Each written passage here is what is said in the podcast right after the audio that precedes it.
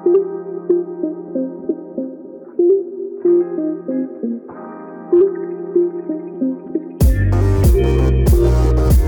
迎收听，我是祝英台。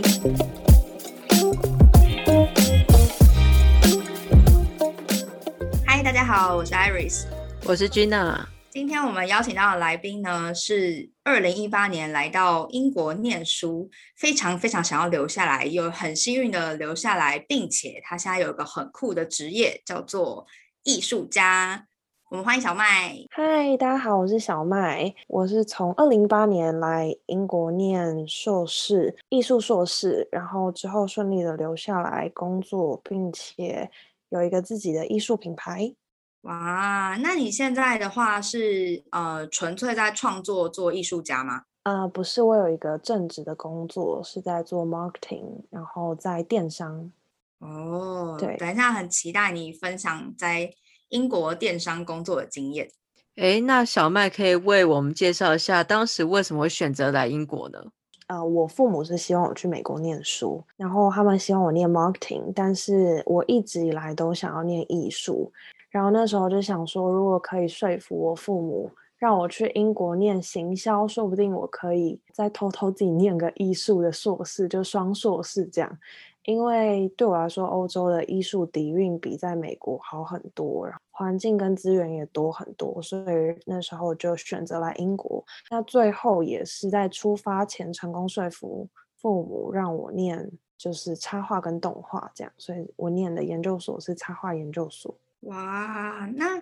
你在台湾就有插画跟动画的相关经验了吗？没有，完全没有。所以我不是科班出身，我完全是自学。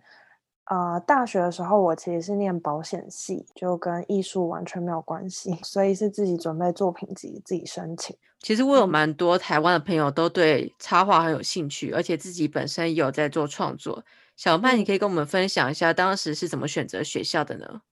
哦，这个问题其实遇到蛮多人问我，但我那时候选择的一个标准就是我希望 master。是实作型，而不是理论型。像 Glasgow Uni 他们的 Master 呃 Illustration 这个科系，他们是比较理论型的，所以在课程里面可能比较不会有实作。呃，比方说像你要交出一个作品这种。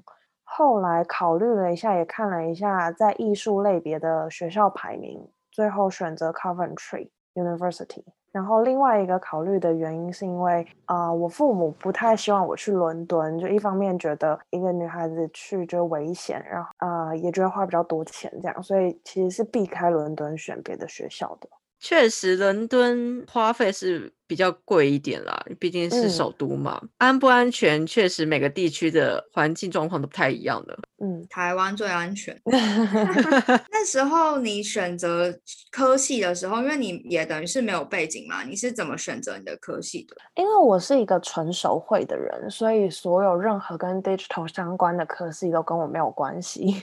很好挑。要么是读 fine art，要不然就是读。读 painting 或者像 illustration 这种，但因为我的呃作品风格不太是 fine art，我也不是 painting，所以我最后就选了 illustration。其实还蛮好挑的，我并没有纠结太久。嗯，哎，小麦，我我有点好奇，像你本身在台湾或是呃职场的时候没有接触相关的一些经验，那你在？呃，进入硕士就读之前，你有对自己要学的课程有什么想象跟期待吗？然后实际读了之后，跟你的预想中有没有落差呢？嗯，在出发之前，我其实就一心希望我的研究所是可以让我做很多实作作品出来的，就是啊，我想象中的艺术学院，就大家每天要画画啊，然后做作品这样。到我之后真的进入 Coventry University 读这个科系之后，我真的只能说这些就是大大超过我的期待。我非常非常喜欢我们学校，尤其是这个科系，因为 Coventry University 它以前是艺术学校，然后后来它是跟 Coventry 另外一间学校合并成现在的 Coventry Uni。我们学校的艺术资源是非常非常多的。我们不仅有很多很多的 studio 可以参加，因为我们只有一个教授，我们人数很少，所以我们教授是非常非常弹性，然后教学也是非常有一种放牛吃草的感觉。但但我得说，我觉得在英国念研究所或在对英国念书，它其实是很讲究 self study，就是老师给你的课其实很少，我们的课超少，我们一个礼拜只有两天课，而且还是半天吧。就一个礼拜只有一整，就是一整天 total 的课，然后我们的课就是用来，我们教授就是会播电影给我们看，every day，然后就这样播了一年啊。所以如果你不是抱着自我学习，就是想要来学很多事情的人的话，其实你 follow 学校的课程，你就是看了一年的电影，你会觉得很浪费钱。可是这其实不是整个科系的重点。这个科系的资源包括整栋啊 building 有很多的 studio，比方 jewelry studio 或者是 clay studio、print shop，就是这些 studio 我们都可以去报名上课，然后我们也可以使用啊。然后同时，如果我们想要做任何作品，因为啊 Coventry 是研究所分三个学期，每个学期需要交出一个作品，所以我们跟其他科系很不一样，我们就是真的。一整个学期三个月就是做一个作品出来，每个人用的 material 都不一样。有些人选择做二 D 动画，有些人选择做像我，我第一个作品是编织，我第二个作品是动画，第三个作品我是做绘本，印刷绘本。就是这中间有很多很多可以自己尝试的东西，但是老师也不会说你一定要去怎么样，你一定要上那个课什么。可是基本上，虽然我们的课这么少。但是我们每一个同学三个月做一个作品都是非常忙的，就是到最后 deadline，很多人都还是熬夜在赶作品，就是相比于其他科系其实是很不一样。嗯，的对，嗯，感觉在课堂上教授想要带给同学更多的应该是启发，而不是特别的要求或者限制，对吧？嗯，他其实是给我们一个 idea，像是我们第一个学期的呃 topic 是 time 是时间，所以他在那一一个学期内播放的电影都是跟时间相关的电影这样，但是他也不在意你你有没有在那里上课，因为他也只是播电影。但如果你在作品上遇到任何问题，包括说哎你不会用这个软体，他是我们教授是愿意花一整天的时间。坐在那里教你怎么用那个软体的，就是不是在上课时间。哎，我很好奇，你那个学期的主题是 time，然后教授给你看了很多电影，你有感受到什么启发吗？最后你的作品是怎么样诠释 time 这个主题？啊，教授给我们的就是一个 idea，有些人可能呃会需要，但是大部分人其实知知道自己想要做什么。然后我那学期做的作品是一个编织结合人像的作品，所以我第一层，嗯，可以把它想象成一个很大的画，第一层是编织，不同颜色跟不同形状代表不同时间轴跟不同人的故事叠加起来，然后第二层是。从零岁到八十岁，每隔五年的一个人像，然后我把他们两个结合成一幅画后的意思，就是这就是整个时间轴，每个人这一辈子交织在一起的这些时间发生的故事，这样，这是我第一个学期的作品啦。你这个作品让我想到，其实它有一点，其实提到时间跟生命，我就想到在古希腊的时候有三位。呃，掌控时间与生命的女神，她们一个人拿着剪刀，然后一个人去作为编织跟修剪。他们其实也是在谈，其实时间跟编织的概念的。其实线条对我来说不仅仅是线，它更是时间或是一个故事走向的轨迹。其实它虽然只是简单的人像线条，但是它是我对于这个人或者这个故事的一种诠释。这样。如果可以的话，很希望你到时候可以分享一下你作品的链接，我们蛮想看一下。然后相信观众也蛮好奇的，虽然我们用形容的，但是可能有画面会更能体会那个感受。嗯，好哦，好哦。呃，因为你刚刚有提到说，其实你完全没有想过要念 marketing 嘛，嗯结果后来毕业之后，你现在正在做 marketing。嗯，其实对我现在的职位是行销的职缺，没错，但是它跟社群媒体有很大的关系。我一直以来在做的事情都是在社群媒体上分享我的作品啊，然后去了解社群媒体。因为作为一位艺术家，我觉得不再像以前一样是去各个艺廊要靠名声或靠嗯中介来出名，现在更多的是在社群媒体上曝光，累积自己的人气。所以，社群媒体对我来说其实是很重要的一件事。然后也是因为我自己经营了自己的呃社群媒体之后，找到了我现在这个工作，它的英文 title 其实是 Pay Social，我不太知道那个翻成中文是什么。嗯，因为它是在电商圈里面比较常见的职缺啦。它其实主要就是在社群媒体上投广告的这样一个工作。哦直白一点的话是这样，所以对啊、呃在我的正职工作上，其实是会很需要 creative part，也很需要 database，就是结合这两个技能这样。所以，所以我不会说它是一个呃纯行销的工作，或者是跟我呃在做的艺术是完全没相关。我觉得他们其实是蛮有关联的。嗯，能够学以致用，真的是很不错呢。那想问小麦，你可以为我们举个例子来解释你平常的工作内容吗？嗯，可以啊。我们公司是一个电商公司，但它不是帮别人做，我们是自己的品牌，这样，我们是一个电商品牌。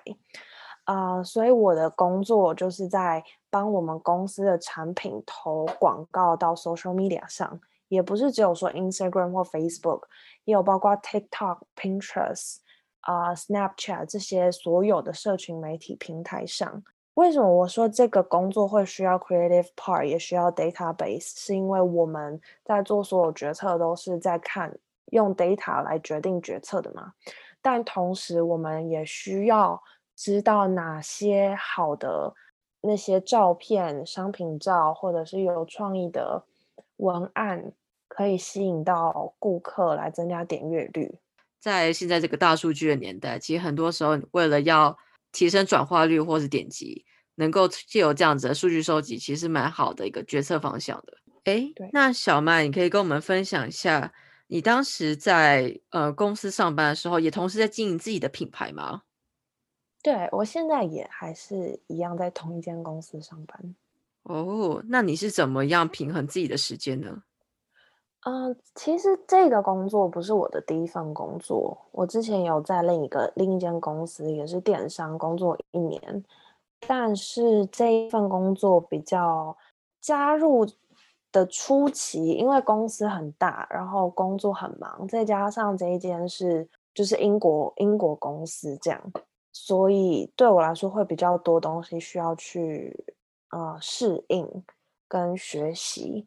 包括很多职场文化啊，或者是加入的前三个月，老师说是先把我的艺术品牌先休息，就是对我来说，就是要先把正职的工作就是步上轨道这样。那近期的话，因为工作上已经算很熟悉，所以我就在我自己的艺术品牌上花了更多时间。可以跟我们分享一下你当初怎么样面试这间公司的吗？我相信很多人就是要以我们这样子，呃，不同文化背景要进到纯英协同的公司，应该嗯相当的困难吧？我其实问过我自己的主管，说为什么当初要 hire 我，因为我自己也很好奇，就是他们看中我的是哪一点？因为老实说，我没有我没有 pay social 的任何经验，所以他们等于是，呃，我之前在一年的电商公司里面，我我的职位是更多的像是 digital assistant。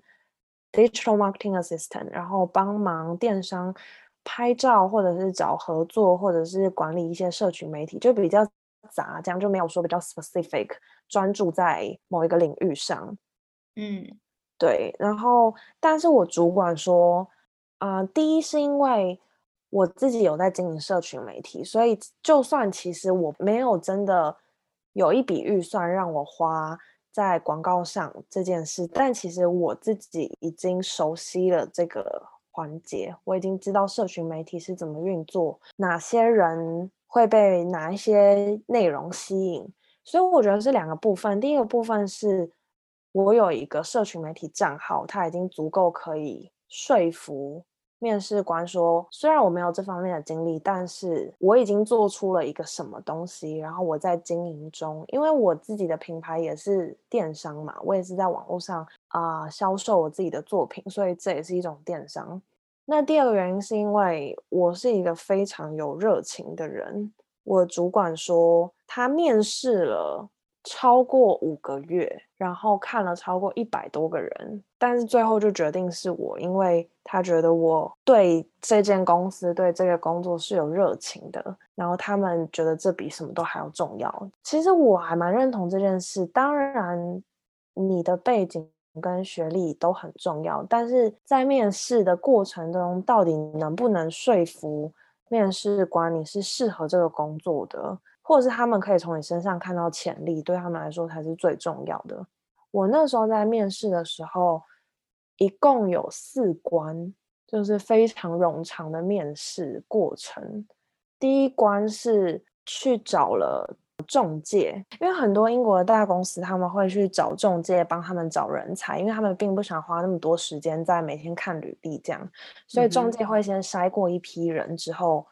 然后啊，才会安排跟公司面试。所以我那个时候其实是电话跟中介面试了半个小时之后，他们觉得我履历不错，然后跟我谈吐之后觉得哎还不错，就把我 pass 给公司，就也就是我的主管。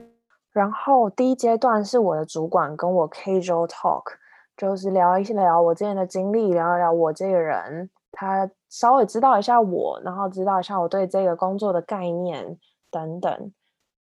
然后过了之后，第二阶段是一个 test，他们呃，我们公司出了一个就是考试两个阶段，这样我们要准备一个 PowerPoint，最后要做一个 presentation 给给他们。但因为呃，就像我刚刚说的，就其实我对这个工作不是到特别熟悉，所以在每一个环节我都花了非常非常多时间。我在第一阶段跟中介面试的时候，花了半天的时间查资料，然后第一第二阶段跟主管 casual talk 的时候，我花了一天的时间查，而且我不光是查一些一般面试会问的问题，我还去查这间公司的竞争对手，我还去查这间公司竞争对手的社群媒体做的怎么样，有什么需要改善的。就是我所有就是准备的非常完善，所以在我记得很清楚，在第一阶、第二阶段，我的主管跟我说，嗯，就是他讲起说，哎，他们的 competition 是谁谁谁的时候，我马上就可以回说，嗯，我也找到了这个资料，然后我有一些对于你们竞争者的一些想法，我觉得我们可以在这间公司，你们公司可以做哪些改善，这样。所以他，我主管当时候是非常 impressed 的，他觉得，嗯，我做的已经不是他要求，而是甚至更多这样。所以在呃，所以我就很顺利的经过了第二阶段跟他 casual talk，到第三阶段的 quiz，呃，那个 test 的时候，我花了两天一整个周末。我时间准备那个 PowerPoint，准备所有数据，然后啊，最后做了 presentation 之后，啊，他他其实是在第一、第二阶段的时候跟我说，其实我不用太担心，因为他知道我对这个不了解，所以我就只要讲我知道就好。但是我最后呈现出来的是，其实我不应该会知道，但是因为我在这两天的时间内已经。去上了很多课，然后嗯，就是我那时候去上了证照课，然后也去查了资料，这样关就是跟 CMO 的面试，他完全没有要跟你谈你的 skill，有没有跟你谈你的 experience，他就是要看你每你的 motivation，促使你前进的动力是什么？嗯，等等，这样这一段路就是非常的不容易。然后我也并不觉得这是一天一夕可以促成的。就我会，我是一个会自己找很多事情做的人。然后刚好遇到这间公司，他们也是在找这样的人，所以就各方面都很契合之下，我就收到 offer。真是恭恭喜你能够找到适合自己文化或者是自己喜好的公司，也不是很容易的。诶，那小麦是在求学的时候就有开始在流行自己所想要的工作环境或者是公司了吗？我其实一直都不知道我自己适合什么工作，因为我觉得我就是一个喜欢创作的人，然后没有一个工作职位叫 artist，没有人会 hire 一个 artist 这样，所以我就不知道到底我要找什么工作。但是我知道我一定要留在英国，所以这就是我最最最大的动力。要找什么工作我都不在意，只要我可以留下来。当时候是这样的心情。我发现一件很奇妙，嗯，蛮有趣的巧合，是在英国，嗯，要找工作，我不知道你们有没有听说。不过不管是不是外国人，其实它都是一个很耗时的事情。不像在台湾投履历啊，感觉就你不需要投到一百份，你才找得到工作。我身边的很多人，包括呃外国人，他们都是至少要投五十份，或是两一百份、两百份，才可能找得到他们的最后的工作。所以同时你在找工作的时候，公司也在挑你。因为在这么繁琐的面试环节中，最后如果你可以拿到 offer，一定是这间公司在你身上看到某些你适合这个职位的潜力。不管是你或者是公司，都不会是乱枪打鸟的，一定是找到一个最 match 的一个选择。对，所以其实最后我其实还蛮感谢这样的繁琐的面试过程。嗯，这是一个什么相亲场合？有一种那种感觉，没错，对的人不好找啊。我相信大部分人在求职过程中，那个投一百份履历是非常痛苦的。可是如果你想着说，嗯，这就是英国的全部的企业在帮我找找看我适合哪个行业的话，好像就会比较有信心继续投下去。其实你刚刚提到两次说你非常非常想要留在英国，嗯，其实是比较个人的原因啦。我很爱台湾，但是我如果要我一辈子待在台湾，我觉得对我的眼界，呃，我还有很多想做的事，我觉得太局限我了。我会希望我自己有那个能力可以出来看看，这样。嗯，是像什么样子的事情是你未来即将想要去尝试的？呃，最主要原因就是成为艺术家这件事。光是看到在亚洲，大家是多么的低估艺术市场，跟多么的不重视艺术这一块，就让我很难过啊！就让我觉得这不是我想要的创作环境。因为我身边很多艺术家朋友，大家的作品其实都值得更好的，不不仅是报价，或者是呃市场或社会的。观感的对待，其实对我们是很不公平的。待在台湾这样的艺术环境中，包括设计师也有同样的问题，因为大家太不尊重这些创作了。所以相比之下，在欧洲或在国外，成为一位艺术家，成为一位我理想中的艺术家，才是更有可能的事情。那你在台湾有经营过就是艺术的相关事业吗？是有碰到嗯别人低估你的创作吗？嗯，其实是我我之前在台湾没有相关的事业，但因为我们家是在做跟设计相关的产业，所以一直从小到大就了解这一块的市场，还有大家是怎么运作这样子。所以一直以来啊，我父母也不是很赞同我走艺术，因为他们觉得这一条路不赚钱。那为什么会不赚钱？也是因为他们一直以来看到的现象都是被市场低估，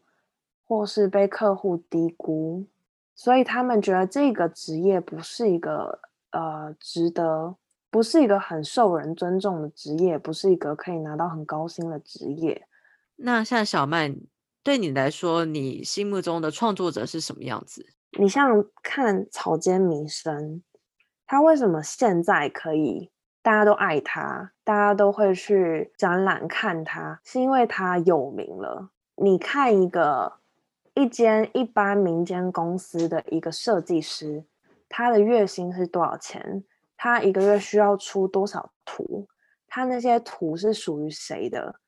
那一张图的时间成本跟他的脑袋花的那些 brainstorm 的时间，有算在他的薪资里吗？其实我觉得是没有的，在艺术创作这一块产业领域方面，我觉得亚洲市场是非常非常低估跟不尊重创作者的。我想要举一个例子，我之前我自己个人的 Instagram 账号里面就问了我朋友们说：“哎，我最近就是想要就是练练手，然后我就是想说我可以。”如果有朋友想要想要当我的 model，他可以传他的照片给我，我可以用他的照片画图，啊，我就把用电子档传给他，然后就就互互惠的感觉。最近的时候，呃，就其中之前有一个来找我的朋友，我们没有特别熟，但因为他之前就说他希望我画，所以我就画了。因为那时候我是 open 给所有人这样，他就跟我说他要结婚了。然后，呃，他决定要把我画的那一张图拿去印成喜帖，送给他的亲朋好友。我觉得他愿意来跟你说，已经蛮有道义的了。对于台湾的其他人的要求就只剩于此，至少好歹跟你说过这样。所以，嗯，对我觉得这都是很普遍台湾人的一些想法跟理解。但是我身为创作者。其实我对这种事情是没有办法，我是完全没有办法接受的。我觉得在这件事情上出错的地方，第一是他没有经过我同意就使用那张图，这是第一个；第二个是他就算要使用那张图，他也应该要付我钱。再加上对方其实是并不会让我觉得他没有这样认知的人，就是。也蛮懂社会公益啊，很多领域方面的这样的人，但是他却做出这样的行为，就让我发现，其实普遍的认这样类型的认知，在台湾人还没有，就是还蛮普遍的嘛。然后我就讨论了，跟我其他艺术家的朋友讨论这件事，其实大家都就是心很累，就是对于这件事，嗯，所以我觉得这一件事情，这些种种的事情。都是非常不尊重创作者的。嗯，我讲我自己个人听完的观感哦，我觉得可能是因为普遍来说，台湾人并不会把这样子的创作当做一种商品或是一种嗯成成效来去看待，他会觉得他会偏向一种也是还是玩乐性质的一种嗯呃分享而已。虽然听起来好像有点严厉，但是听起来就是比较便宜形式，就是。很长，就是你身边有会画画或或做设计的朋友，就是帮我一个忙，做点做点事情这样子。嗯嗯，其实我可以理解大家在想什么，但是就是我选择不想要，因为因为理解会有这样的现象，所以选择不想要在这样的环境下创作。像小曼，你你现在本身的艺术创作都是什么样子类型的插画作品，或是美彩呢？嗯，所以我主要是用颜料笔来创作，非常单一的黑白线条为主。我不是，我没有很多的色彩，然后我也不是画绘画那种，主要是人像啦。嗯，像刚刚小曼，你最一开始有提到你在来英国读书时候，第一份作品在讲时间，也是透过人像去表达这个概念。听起来你好像对人像情有独钟的样子。对啊，其实我觉得这是一件很有趣的事情。就是我是一个非常不喜欢用手机或科技产品的人，我是一个很喜欢观察我身边发生的人事物的人。我画的人像不是写实的人像，我画人像是非常抽象的，所以所以呃，它可以很好的诠释我在这个人身上看到的感觉。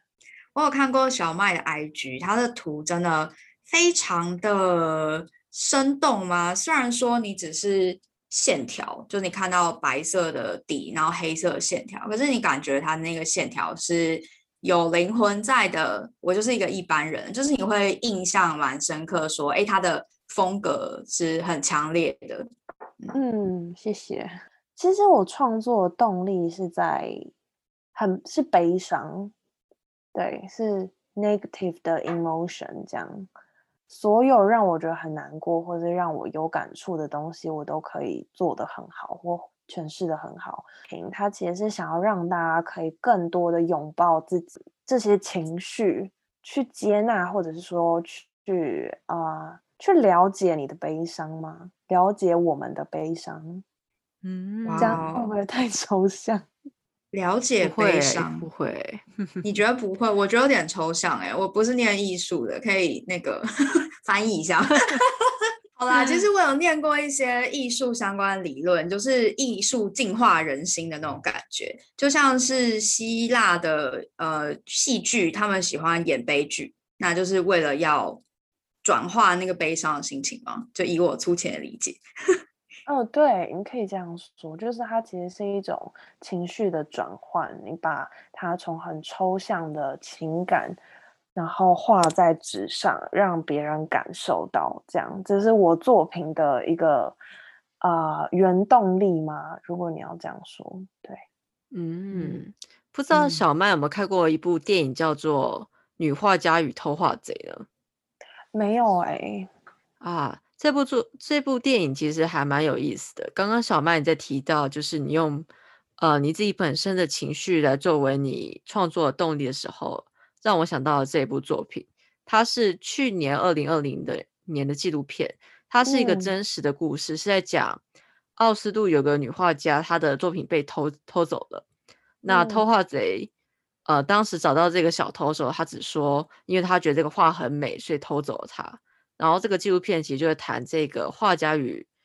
嗯小偷之间的一些情感交流。其实透过一个向观众传达自己的情绪还有作品的方式，其实在无意间也会成为你新的一个创作的动力。嗯，没错。其实这就是为什么我最近就会试着，我最近开始在做一些线下的呃合作，让我的作品可以更多的在。不同场合出现，然后接触到更多的人，这样。那像在呃英国做社群的经营，因为你的客群等于是英国人吗？嗯，对。还有怎么样子的要注意的地方？就是你在台湾的时候有经营过社群吗？有有不一样的地方吗？嗯，老实说，我在台湾没有经营过社群，但是因为我有很多艺术家朋友在经营台湾的社群，这样。台湾的艺术社群，我发现最大的不同是，像我这种画人像的人，很多在台湾都是做呃四言会嘛，你们应该有听过，在市集很常出现，对，是在那种路边帮你画的速写嘛，就是你跟你男朋友一起去，然后帮你做那个大头照之类的吗？嗯。嗯，这个是比较，你你说两两个艺术家无言，对不起，我是路人代表，I'm sorry。我我想艾瑞斯提到的那个应该是比较偏传统的，就是对对对，呃，做素描或水彩的那种，或者是漫画的人像。四言会它有点像是最近，也不是最近的，这阵子流行的，它可能是用艺术家本身自己的呃风格，比如说用文字或是一些符号。来拼重新拼构出人像，然后抓出你的特征的这种，呃，再转移的一个过程。草间弥生帮我画的话，就是会草间弥生的风格，当然是我本人。对啊，英国的艺术家大部分是不愿意做这这件事的，因为大家不想要迎合市场，不想要为了像我艺术家朋友们，他们在台湾可以。拓展他们的名声的方式，最多就是跑市集。嗯，那跑市集，因为是跑市集，所以市集的定价不会太高。嗯哼，那不会太高的情况下，你又需要赚钱生活，所以大家最后就会走向四言会，因嗯为很有趣，因为可以克制，因为每个人不一样。然后花费时间也比较低，这样子。对，但是其实以英国艺术领域的人的理解，其实是那其实就是一个克制作品、欸，那其实是要收更多钱的耶，你懂吗？它其实是两个完全相反的想法。如果我在台湾做四言会，我其实收的钱会比我在卖我原画的钱还要低哦。比方说我在台湾卖一幅画一千块，在市集卖一幅画一千块，但是我四言会一个人只会收两百五，嗯，在这里是相反的耶。我一幅画可能一千块，但是你要跟我买一张四言会，我要收你两千或一千八。我不我不知道这样讲贴不贴切，嗯，但是我嗯觉得从小麦这样子的叙述中，我可以感受到，其实台湾对于艺术或创作市场的价值，依然是用一些呃很功利性的去评估，譬如说你所花的颜料钱，或是你在这幅画上花的时间，而不是这幅画带来的价值。对我非常同意你，而且台湾的客人或者是市场，通常很容易忽略这位艺术家站在这里，他要花多少年。就是我今天要站在这个市集上，站在你的面前，有能力帮你画四言会，我到底花了多少年的时间？我花了多少个没有睡觉的夜晚？多少个浪费的纸跟笔？多少浪费的成本？大家都不会看到这些。我觉得这个是市场决定定价啦，就是因为台湾的市场观念是这样，所以导致艺术家最后拿到手的钱其实真的是少得可怜。我又要来一个路人发言了，就是基嗯本上叫我买艺术品的时候，我第一个想到的是我要放在哪里。那嗯基本上我没有地方可以放，所以我就不会买。嗯，就可以体现出一般人对于艺术的价值还是在于用跟不用的那种嗯感觉。我了解，但就我看到的顾客，我现在接触到英国人的顾客，然后还有呃台湾，我听我朋友们分享的，我就会觉得大家的出发点是很不一样的。比方说像我刚刚说的四言会，或者是我有一些朋友他们在做其他不是人像的创作，那大家会台湾人会看的第一准则是这东西可不可爱。这这很合理。然后第二个大家会看的是它能不能克制化。如果这个东西可以像四言会这样只有我有，那大家就会比较愿意买单。但是反之，英国客人会看的是他跟这个作品有没有共鸣。他们其实更少的会去要求你克制某些东西。我觉得还嗯是在谈谈价值吧。我觉得对于台湾对来说，呃，我我所想要的其实就是我想要的东西，但是对于听起来英国市场会比较像是更也不能说更浪漫一点，而是它是对于是我们本身是一个我是我艺术家是艺术家，但是因为我是透过你的作品而感受到了我不曾知道的事情。他们会更多的愿意花时间在这些比较呃抽象的事情上。我觉得也跟文化有关系，毕竟他们的艺术底蕴就是很多年嘛。像是如果在台湾的话，如果我朋友不是艺术相关，他其实不会跟我说：“哎，我想去看艺廊。”但是我的英国朋友是会的，他也会去想要看那些一般的展览，而不是说超有名的大家去打卡的那种。嗯，嗯，台湾还有很长的路要走啊。真的是蛮不一样的风气耶。在英国的社群媒体经营变成是你分享你创作的过程，那就会吸引到人家来 follow 你，这样吗？因为我的风格也比较现代，不是那么常见，还没有那么常见，就会吸引到一些喜欢这类型风格的人。然后再加上我最近有在就是跟艺廊还有一些艺术中心有合作，所以大家就更有机会可以看到我的作品，然后来找到我的社群媒体这样。嗯，可以分享一下你要怎么触及你的群众嘛？意思是说，你怎么知道是谁对你的现代风格的作品是感兴趣？其实这个就是一个社群媒体，就是我的我的那个正职工作可以做到的事情。嗯哼，就是从 data side 去研究说。呃，像是我们这样经营商业账号的，它都有后台可以看数据嘛，所以你也可以知道说你的呃 follower 是女生多一点，男生多一点，在哪一个年纪，然后呃对哪些领域有兴趣，所以你都可以去 target 那些人啊。在经营社群上，台湾人好像很少在用 hashtag，或者是用了也是用那些，比方说 hashtag 我今天没吃饱。之类的那种 那种，但是它其实不是 hashtag 的功能，就是社群媒体有很多，我自己有上很多课，然后网络上有很多资料可以告诉你如何经营好社群媒体，如何找到你的受众。但最简单的就是你持续的发文，持续的使用好的对的 hashtag，大家就会容易找到你的账号，然后开始 follow 你，然后你人 follow。的 follow 你的人越来越多，你的粉丝数其实是倍数在增长的，就不会像刚开始那么困难。那刚刚小麦有提到线上跟线下推广的部分嘛？那线下的部分要不要跟我们分享一下？你在英国市场的实体部分要怎么样推广你的艺术作品呢？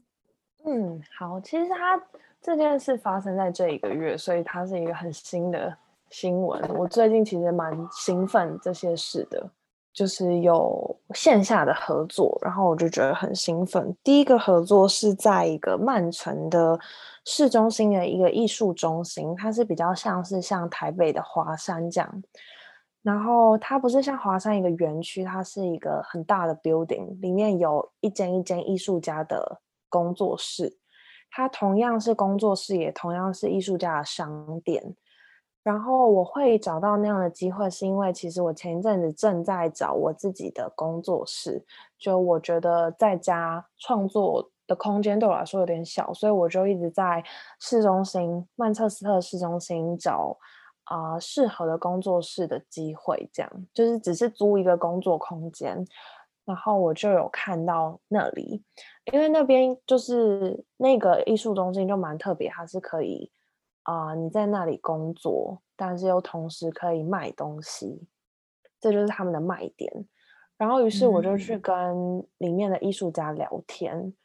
然后就跟其中一个艺术家有交换 Instagram 这样。上一个月的时候，那位艺术家就联系我说，哦，他很喜欢我的作品，然后因为他就是呃，在夏天 Summer Break 的时候，他就想要去出去玩几天。所以他就不会在他的那个工作室，但是因为工作室只有礼拜天是那个 building 只有礼拜天是关门，其他天每个工作室都要开这样，所以他就说问我能不能去帮他看店，然后他把一面他把一区的东西收起来，然后让我展示我的作品这样，然后我就觉得这是一个很棒的机会啊。那个 building 它是有一个他们自己的团队在经营，所以他们其实是每一个工作室、每个艺术家的一些动向，或者是有任何跟动，都是需要跟那个团队报告。所以他们就有去找了那个团队，那个艺术家就去找那个团队说：“哦，就是有我，就是小麦，但他最近认识一个艺术家，然后他觉得我作品不错。”能不能放我的作品在他们工作室这样，然后我去当他的 helper，就是也是互惠啦。那个团队就看了我的作品之后也觉得很不错，所以就同意这件事。所以我就是开始在啊那个工作室有展出我的作品，然后时不时都会在那里就是看店啊创作，然后跟客人有互动这样。这是一个。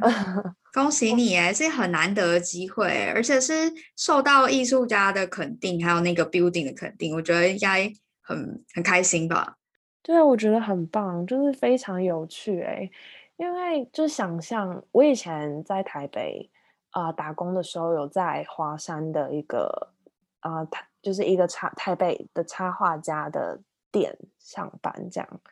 那个时候在上班的时候，我就想说，哦，不知道哪一天我可以做到像这样有自己的品牌，然后可以跟客人互动。结果没想到，我真的就是真的有一种，哎，我真的做到了。然后而且还在英国，我觉得非常不容易，就是要打入英国人的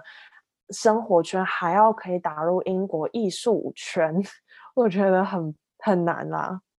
恭喜小麦，感觉上离你自己。理想中的创作者跟艺术家越来越接近了。小麦，你可以跟我们分享一下，你觉得来英国前后的你有什么样不一样的地方吗？我觉得有很大的不同诶。其实我以前也本来就是一个很有自信的人，但是我现在的自信更多的是来自相信自己可以做到很多事情，然后同时可以 dream big。因为在台湾的时候，太多人告诉你这个不行，那个不行，太多人告诉你你应该做这个做那个，但是在这里，每个人都非常支持你。因为现在在我身边的人，就是很多都是英国人嘛，所以他们听到我做的事，或者是我们平常在分享日常的时候，他们都是 hundred percent supported，然后他们。对于你想要做的任何事情是不会抱任何怀疑，并且是全力支持的。其实这样的支持我很难从我的台湾朋友或者是以前的某些朋友圈里面得到。像我觉得很这是一个很很有趣的事情。比方说我在台湾的朋友圈说：“哎，我我创了一个艺术的账号，或者我有一个艺术的账号。”这样我在跟我朋友聊天。但是可能他们并不会想要 follow，或者他们其实对这件事情是兴致缺缺的。可是我同样跟我的英国朋友圈说这件事，他们一定会，就是在我都不觉得他们会 follow 我的时候，他们一定会说太酷了吧，我超想看，我要追踪这样，然后甚至就是支持我的作品这样。所以在这边的环境啊，给了我很多信心，跟给了我很多可以继续前进。的动力嘛，这是我觉得很大的不同。然后相信自己可以做到很多事情，这也是一件非常不容易的事。以前我们当然嘴巴上会说啊，我相信我自己可以赚大钱啊，或什么什么的。但是我现在讲说，我相信我可以成为一位很棒的艺术家，是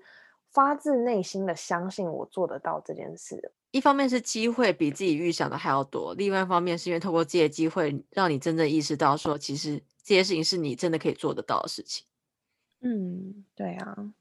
嗯，那你想要为还没有来英国的你，如果想要说一段话的话，你会对他说什么呢？真的不要，真的不要怀疑自己，你比你想的还要棒很多很多。谢谢小麦，我相信很多台湾的听众，其实每次听我们的节目的时候，应该都会很感动吧？因为每次来宾们都跟我们讲，他们变得不一样了，对自己更相信自己，然后也更期待自己可以做到自己曾经没有想过的事情。小麦会想要给一些想要来英国的人什么样的建议呢？很多人在很多事情上都会找借口。但其实不是你做不到，你只是在为你自己找借口。所以你想做什么事或想得到什么，你就去做吧。做了就会知道要怎么得到了，不做你永远都会停在原地的。点跑起来吧，各位！跑起来，跑起来！没有啦，我觉得。可以找到自己想要做的事情是一件很幸运的事情。就是我可以理解有些人不动的原因，就是例如说有很多困难啊，或是还不确定要怎么动。嗯，我觉得来英国教会我一件事情，就是接受自己原本的样子。就是就算你不想动，那就接受它，但不要一边就是责怪自己为什么不动，然后一边不动，这样就不行。那今天非常感谢小麦的分享，相信大家透过小麦的分享，可以理解到艺术家生存的困难，以及艺术家多么用力的在嗯创造美好的事物给大家。如果你有艺术家朋友的话，很希望你可以支持一下他们，尤其是大家可以去看一下小麦的 Instagram，他的啊作品真的是非常的特殊。一定会啊、很有影响。那我们今天节目就到这边，大家拜拜。拜拜。